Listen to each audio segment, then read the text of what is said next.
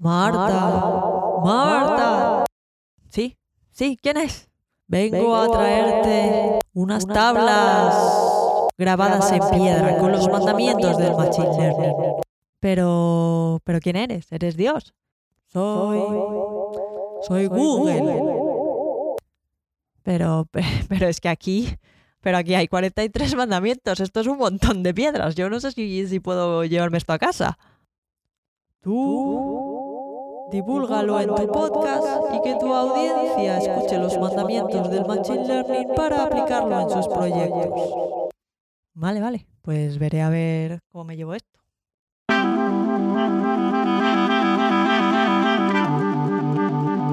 Un podcast ninja sobre Big Data, episodio 56. Los mandamientos del Machine Learning.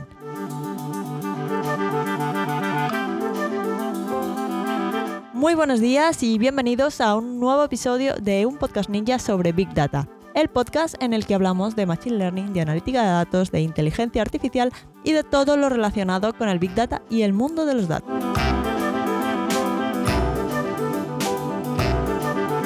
En este podcast hablamos de inteligencia artificial y de Big Data de manera normal, alejándonos de las ideas de inteligencia artificial de las películas y tratamos estos temas con los pies en la tierra y con sentido del humor. Yo soy Marta Arroyo y cada semana os cuento cositas sobre todo este mundillo de los datos al que me dedico como freelance.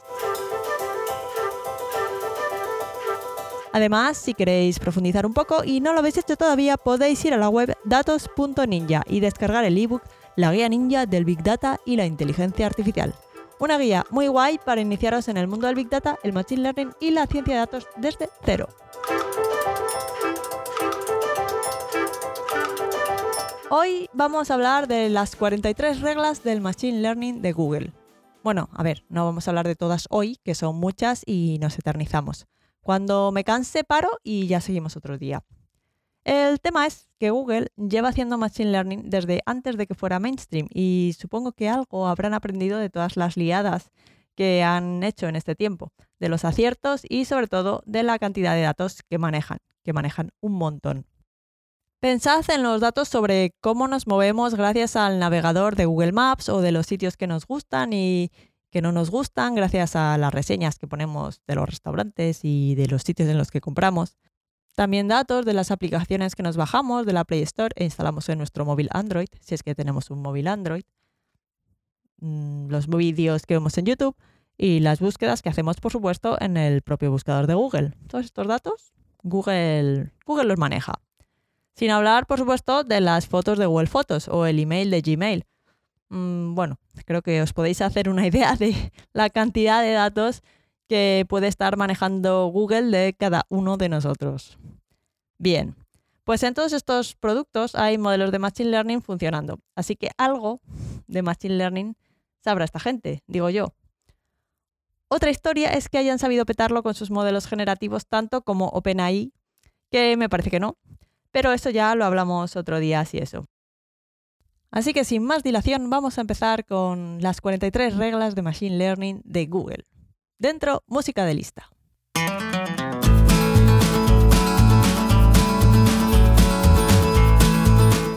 Regla número 1. No tengáis miedo a lanzar un producto sin inteligencia artificial. Esta regla sería especialmente importante ahora, que parece que ya no se saca nada al mercado que no diga en el subtítulo hecho con inteligencia artificial.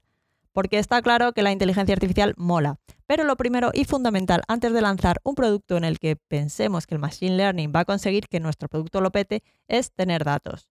Si no los tenemos, mm, pues no podemos lanzar el producto con inteligencia artificial o con Machine Learning, que es básicamente lo mismo en este contexto. Si, por ejemplo, tenemos una tienda online y pensamos que lo que más molaría de la historia es meterle un modelo de Machine Learning que recomiende al comprador justo algo que no sabía que quería, pero que nosotros vendemos, pues sí, tenéis razón, eso sería una venta casi asegurada y estaría súper bien. Lo que pasa es que si no tenemos los datos adecuados, igual no ha llegado el momento del Machine Learning para nosotros. Y lo que tenemos que hacer es conseguir esos datos primero los que necesitaremos para entrenar el modelo de inteligencia artificial. ¿Significa eso que no podemos recomendarle al comprador absolutamente nada hasta que no tengamos los suficientes datos y podamos entrenar modelos de Machine Learning? No, de mientras, mientras tanto, mientras conseguimos esos datos, lo que podemos hacer es usar el sentido común y mostrarle tal vez los cinco productos que más se venden en nuestra tienda online. Seguro que con eso ya tenemos una buena parte del camino hecho.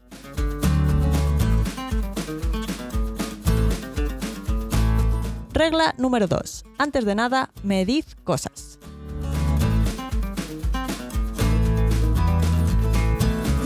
Ya no digo antes de empezar a entrenar el modelo de Machine Learning, sino incluso antes de decidir lo que queréis que haga ese modelo. Antes de todo eso, monitorizad lo que pasa en vuestro sistema, en vuestra tienda online, en lo que sea que queráis vitaminar con Machine Learning. Por ejemplo, el número de formularios de contacto que recibís con preguntas de un determinado producto o los productos que se compran juntos en el mismo ticket, lo que sea de interés y que pueda ser medido, servirá para tener una visión más general sobre todo el sistema. Y con todas esas medidas podremos diseñar mejor nuestro modelo de Machine Learning y una vez implementado, sabremos si lo que queremos conseguir está sucediendo o nuestro modelo no está funcionando bien, no está rindiendo como nosotros queremos.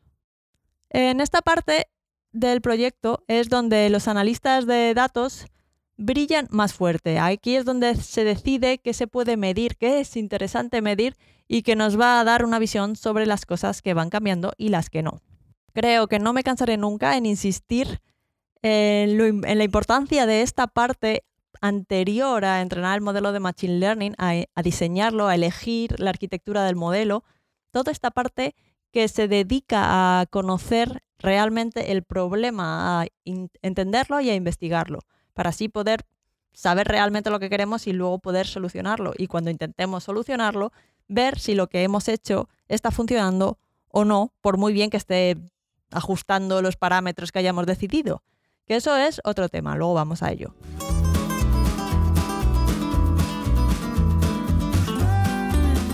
Regla número 3. Sentido común, sí, pero que no se nos vaya de las manos.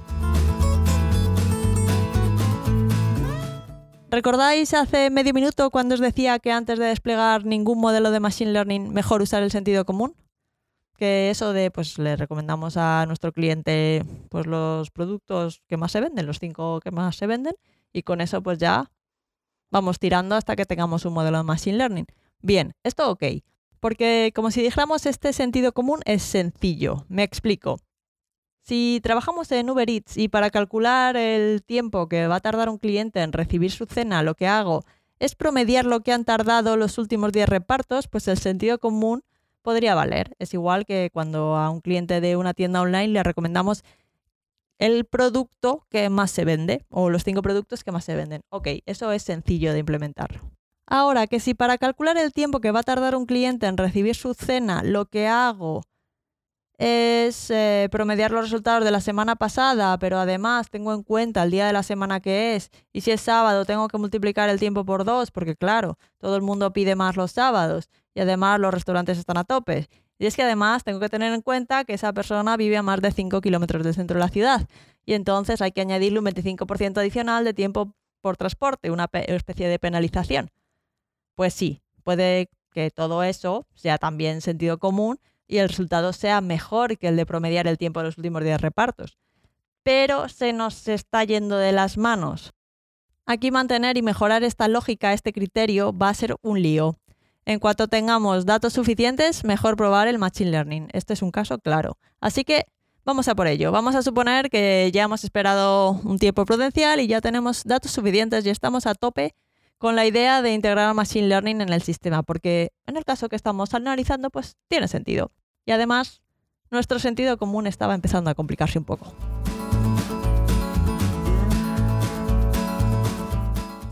Regla número 4. El primer modelo que probemos tiene que ser sencillo.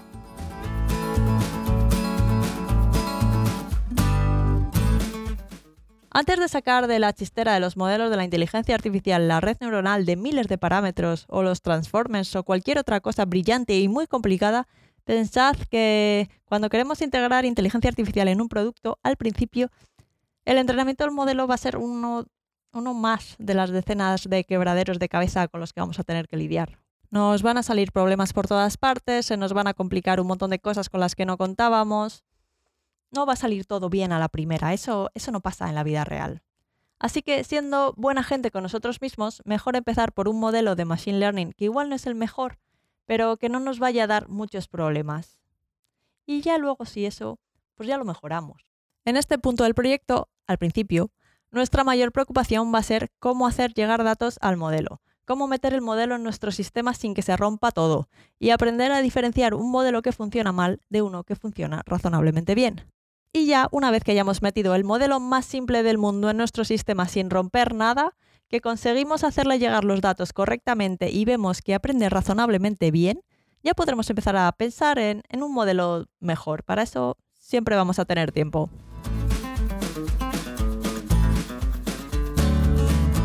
Regla número 5. Tiene que ser posible probar el modelo de Machine Learning y la infraestructura de manera independiente.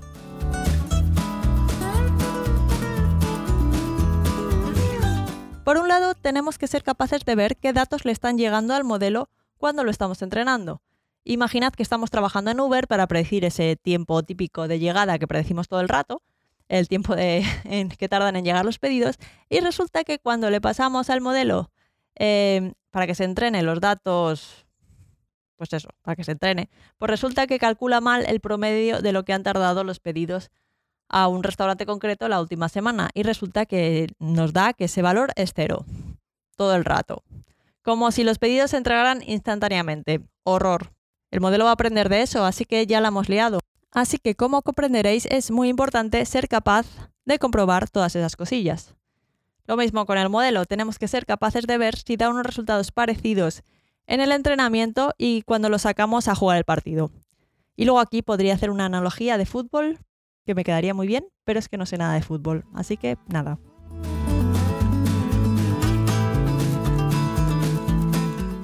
Regla número 6. Cuidado con copiar-pegar. Ay, esa gran práctica, copiar-pegar. ¿Cuánto tiempo nos ha ahorrado a todos, verdad? Muchas veces, de hecho, en las canalizaciones que diseñamos, que no son más que los procesos para capturar los datos, limpiarlos, ponerlos preparaditos para que sirvan para que el entrenamiento del modelo se lleve a cabo, pues estas canalizaciones al final pues son muy parecidas de un proyecto a otro. Que si capturamos los datos, que si quitamos los valores que faltantes, que si mm, estandarizamos los valores, que si procesamos las variables categóricas, ya hablaremos de todas esas cosas más en detalle. Pero vamos, lo que vengo a decir, que las canalizaciones pues suelen ser bastante similares de un proyecto de Machine Learning a otro y más sobre todo si están dentro pues, pues de un mismo dominio, de una misma empresa. Al final son el mismo tipo de datos. Y claro, no vamos a empezar desde el principio cada vez que tenemos que hacer una canalización nueva para hacer prácticamente lo mismo. Qué ineficiente sería eso. Así que normalmente pues tiramos del viejo y siempre útil copiar-pegar.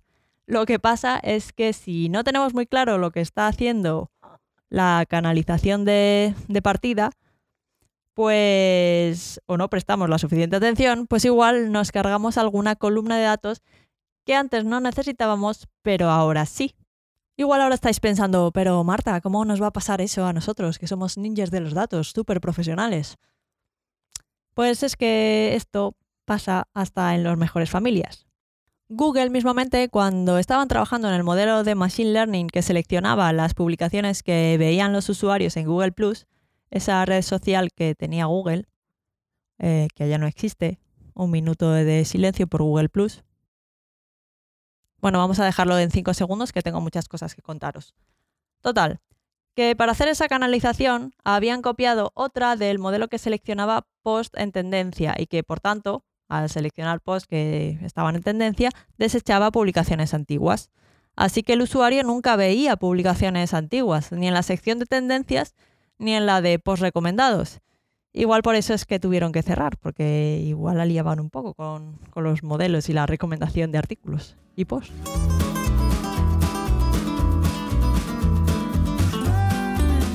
Regla número 7. El sentido común de antes se lo podemos pasar al modelo de Machine Learning para que entrene. Pensad que si a nosotros nos ha servido ese parámetro que hemos calculado al principio, ese que era sencillito, el de recomendar las compras, o sea, los productos que más se venden en nuestra tienda online, el de calcular el promedio de, de lo que tarda ese mismo restaurante la última semana. Cosas fáciles. Eso que utilizábamos al principio cuando no podíamos usar Machine Learning porque no teníamos datos suficientes. Pues pensad que si a nosotros nos ha servido este parámetro, pues igual al modelo también le sirve. Podemos usar este parámetro que calculábamos con nuestro sentido común, este heurístico, como una característica para entrenar al modelo. O podemos entrenar también al modelo con todos los parámetros que utilizábamos para calcular ese heurístico. Ahora bien, de nuevo, sin enloquecer, porque no queremos que la complejidad de todo el sistema se dispare. Pero todas estas reglas son cositas a ir teniendo en cuenta que se pueden aplicar sobre procesos de entrenamiento de modelos de Machine Learning y unas funcionarán y otras no. Porque al final todo esto va mucho de, de prueba y error, ¿vale?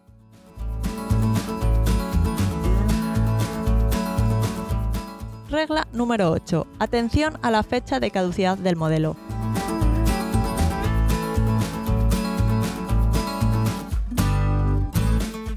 La idea de entrenar un modelo de Machine Learning una vez y desplegarlo de por vida no aplica al mundo real. Eso no sucede. Importante tenerlo en cuenta, y, saberlo hoy, que luego llegan las sorpresas. Porque en los cursos en los que se explica Machine Learning y todos estos modelos, pues tú te pasas unas semanas entrenando tu modelo que va a solucionar el problema que tienes entre manos, eh, consigues el mejor rendimiento posible, lo entrenas una sola vez y ya está.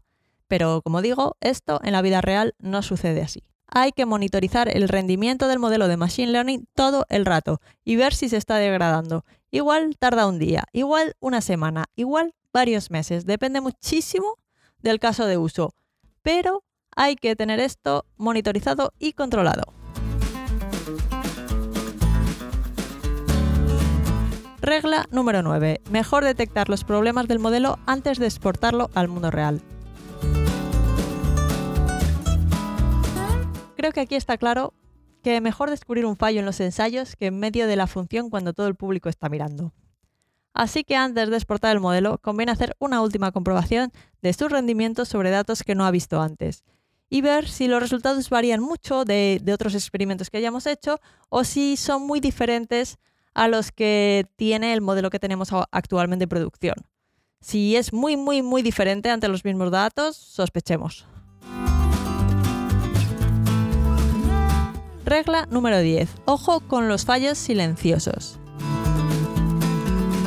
Imaginad, esto lo voy a explicar con, un ejemplo, ¿vale? Imaginad que parte de los datos son los que con los que se entrena vuestro modelo dejan de actualizarse por un fallo en el sistema. igual no son las características que más afectan al modelo.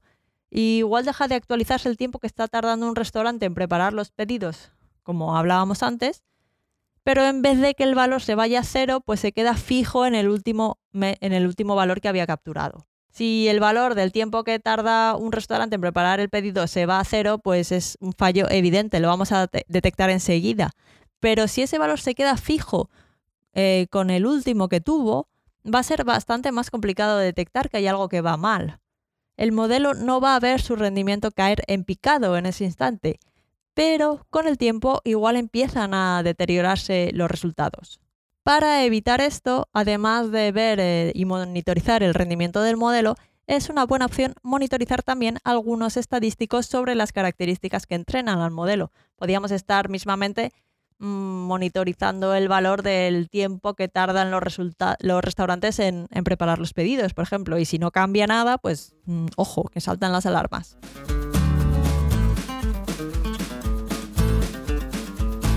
Regla número 11. Documentad las características que alimentan al modelo.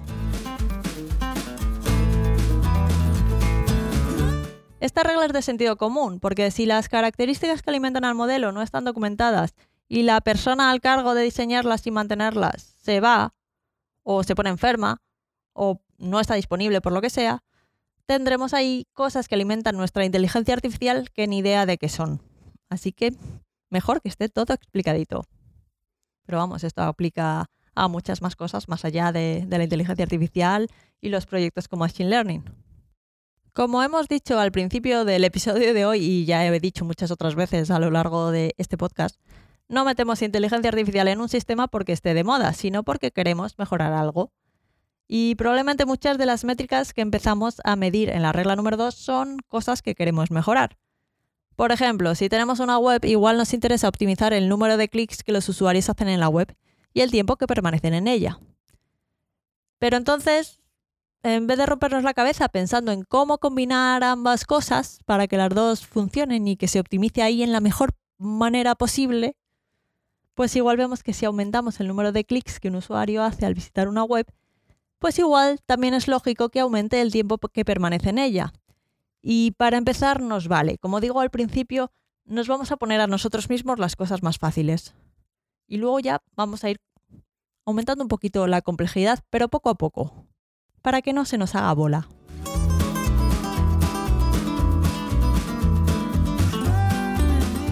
Regla número 13. Elegid una métrica sencilla y observable para empezar.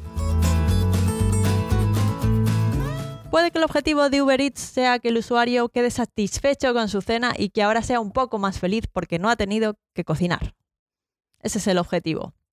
Lo que pasa que no es un objetivo que realmente podamos observar directamente. Y además hay que traducirlo para intentar averiguar si nos estamos acercando a eso o no. Por ejemplo, si el cliente ha quedado satisfecho, es probable que vuelva al día siguiente. Eso sí se puede medir. Y también es posible que deje una valoración positiva de su experiencia. Eso también se puede medir. Puede que, que haga un pedido o, o que pida habitualmente. Los modelos de Machine Learning saben optimizar métricas que se pueden medir, pero es cosa de humanos lo de traducir esos resultados al cumplimiento de los objetivos de, pues, del producto o la misión de la empresa, como en el caso de Uber Eats, que el cliente quede satisfecho con su cena y que sea un poco más feliz.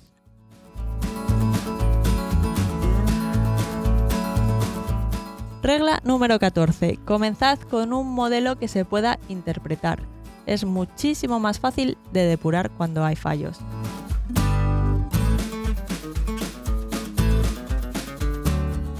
Hay modelos grandes y complejos. ChatGPT, por ejemplo, sin ir más lejos. ¿Cómo podríamos interpretar por qué no responde ChatGPT lo que nos está respondiendo? Es complicado. Sin embargo, existen modelos más fáciles de interpretar en los que si las predicciones que obtiene el modelo comienzan a ser erróneas, podríamos incluso saber de manera directa de dónde viene el problema. Estos serían modelos de regresión, por ejemplo. Igual no son tan complejos, no son, no son tan precisos, pero es más fácil empezar a trabajar con ellos cuando nos estamos iniciando. Mm, son más fáciles de depurar, de ver de dónde nos están viniendo los problemas. Y luego tal vez, una vez que tengamos el problema más trabajado, nos dé mejores resultados migrar a modelos pues, complejos de deep learning y demás. Pero ser capaces de interpretar el modelo que hemos elegido nos ahorrará quebraderos de cabeza en la fase de depuración de problemas.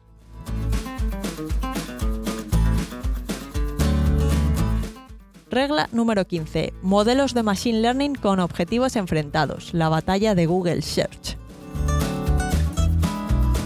Esta regla no aplica a todos los modelos de Machine Learning en general ni a todos los casos de uso. Es bastante específica del problema que tiene Google en la inteligencia artificial dedicada a rankear los resultados de búsqueda en Google Search. Ya lo veíamos en el episodio 48, que os voy a dejar enlazado, como siempre, en las notas del programa. Bueno, pues resulta que para seleccionar los resultados que aparecen en las búsquedas de Google y asegurar que es contenido de calidad, hay varias características que el modelo de Machine Learning tiene en cuenta. Si el usuario hace clic en el resultado, si hace clic e inmediatamente sale de esa página y miles de variables más, muchísimas cosas. Escuchad el episodio sobre inteligencia artificial para SEO, el episodio 48, si queréis saber un poco más de cómo va todo esto del rankeado de resultados en la, en la página de búsquedas de Google. Bien, lo que pasa es que la gente avispada, es avispada la gente, y particularmente la que se dedica a generar spam, y pillan estas cosas que hacen que Google seleccione uno u otro resultado. Se quedan observando, hacen sus experimentos y ven lo que le gusta a Google y lo que no le gusta a Google. Y después, de manera artificial, potencian esas características en sus páginas web para engañar, en cierta manera, a la inteligencia artificial de Google y que lo ranquee arriba en los resultados de búsqueda. Aunque no sean resultados de calidad, sino spam. Pero claro, en realidad eh, no se puede penalizar al modelo de Machine Learning por hacer lo que ha sido entrenado para hacer. Al fin y al cabo, el artículo de spam cumplía todos los requisitos para estar arriba en los resultados de búsqueda. El modelo de inteligencia artificial ha sido engañado, en cierta manera, podríamos decir. ¿Y entonces qué hacemos? Pues además de un modelo para ordenar contenido de calidad, hay que tener en cuenta otro que seguramente tenga que entrenarse de una manera eh, mucho más continua, mucho más frecuente y que tenga otras características y otro objetivo, el objetivo de detectar webs de spam y las filtre antes de que el modelo que busca el contenido de calidad para rankear los resultados de búsqueda entre a funcionar. Aquí tendríamos dos modelos diferentes que en cierta manera colaboran. Uno que tiene que entrenarse de manera continua para ser capaz de detectar las prácticas de los spammers y filtrar este contenido de la búsqueda y otro capaz de rankear contenidos de calidad. Como veis, esta regla refleja la batalla continua que de Google para que su buscador funcione, y ni con esas nos libramos de las páginas puertas en la mayoría de las búsquedas que hacemos en Internet.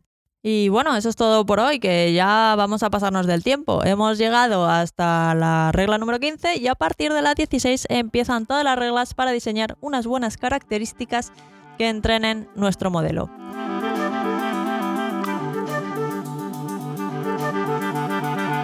Espero que os haya gustado el episodio de hoy y que hayáis aprendido algo de valor. Si ha sido así y os ha gustado, no olvidéis dejar un me gusta y algún comentario en iBox o una valoración de 5 estrellas del podcast en Apple Podcast, en Spotify, en Google Podcast o en YouTube Podcast, que ya no sé cuál de los dos es el que está funcionando, si es que hay alguno de los dos que funcione, o donde quiera que estéis escuchando esto. Y si conocéis a alguien que lo primero que hace ante un problema es pensar en entrenar un modelo de Machine Learning, de hecho el más complejo, la red neuronal mm, con más parámetros que pueda, pues le enviáis un WhatsApp con el enlace al episodio de hoy para que vea los mandamientos del Machine Learning de Google y deje de ser un hereje. Y a mí lo de llegar a más gente pues siempre me ayuda a seguir con el podcast.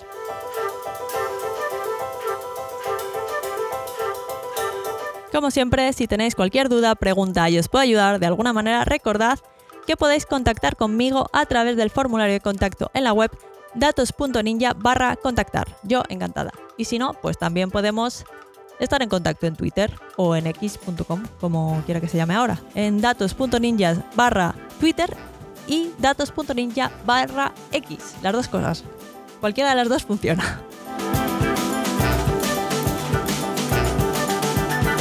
Sobre todo, muchas gracias por estar al otro lado y nos escuchamos en el próximo episodio de un podcast ninja sobre Big Data. Feliz semana y hasta el próximo episodio. Adiós.